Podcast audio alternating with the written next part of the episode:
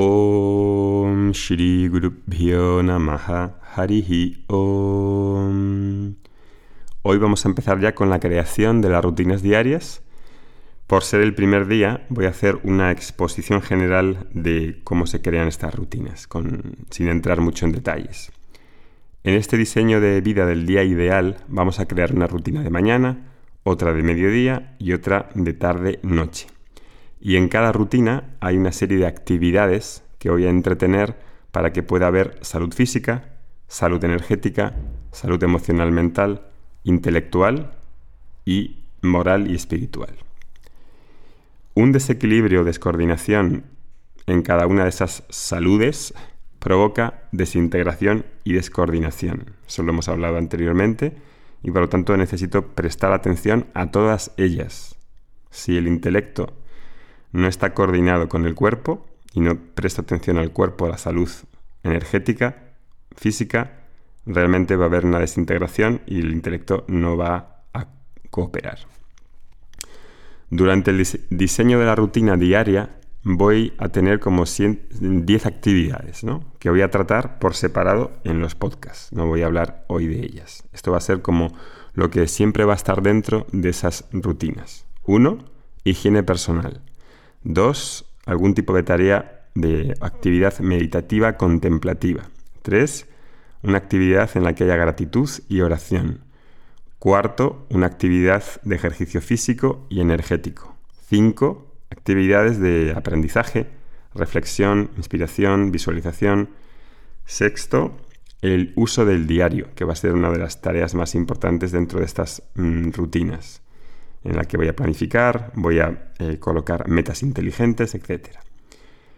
7. Procesamiento emocional. 8. Trabajo normal, de lo que te dediques, en la que implique enfoque, creatividad, etc. 9. Cómo descansar, ciclos de descanso regular y profundo. Y 10. Ocio, familia, amigos, etc. Entonces, vamos a ir hablando ya de la primera rutina, que es la rutina de mañana. La rutina matinal es de lejos la más importante porque, como decía en el podcast anterior, ahí se planta la simiente del día que está comenzando. En la cultura védica, las personas normalmente se levantan a las 4 de la mañana y eso tiene diferentes razones. Por ejemplo, el calendario ayurvédico tiene una especie como de reloj basado en los dosas, que son los tres biotipos que hay en la naturaleza y que están relacionados con los gunas, sattva, rayas y tamas y con los cinco elementos. En este podcast no voy a entrar en el tema de Ayurveda porque es un tema complejo. Os vamos a poner en el, em, en el, ahí en el podcast el enlace a un curso del profesor Arnaud que dio en nuestra escuela hace ya unos meses y que si estáis interesados podéis eh, hacerlo para que os enteréis bien de qué son los biotipos, qué son los gunas, eh, qué biotipo eres, ah, cómo puedes crear una dieta y unos hábitos acorde a tu biotipo, porque cambia en función del biotipo. Y bueno, ahí podéis verlo. Entonces, em, hay tres biotipos, Vata, Pita y Kapha. Vata se relaciona con el elemento espacio, Pita con el fuego y Kapha con la tierra. Entonces hay un reloj, eso es lo que quería explicaros, un reloj biológico, ¿no? ¿Qué sería? Puedes apuntarlo.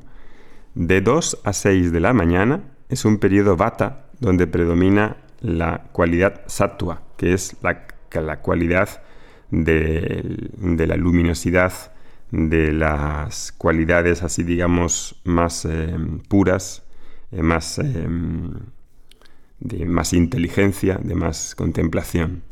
De 2 a 6. De 6 a 10 es un periodo kapha, donde predomina tamas, y es un periodo donde necesito hacer más ejercicio físico porque predomina, hay como más de inercia, más pesadez. De 10 a 2 es un periodo pita, donde predomina rayas, es un periodo donde va a venir muy bien el estudio, eh, la planificación, las actividades intelectuales. Y de ahí se repite, de 2 a 6 bata, de 6 a 10 capa y de 10 a 2 pita. Puedes volver a escucharlo y lo apuntas. ¿Qué actividades de esas 10 que hemos indicado son las más recomendables para hacer según esos horarios? Bien, como estamos en la rutina matinal, la rutina matinal va a tener actividades del 1 al 8, dependiendo de a qué hora te levantes y a qué hora desayunes y a qué hora te vayas a trabajar. Esto lo iremos mirando en los siguientes. Entonces, por ejemplo, de 2 a 6 de la mañana va a ser un periodo bata y entonces, como está relacionado con, con sattva, con alguna sattva, es un periodo ideal para qué?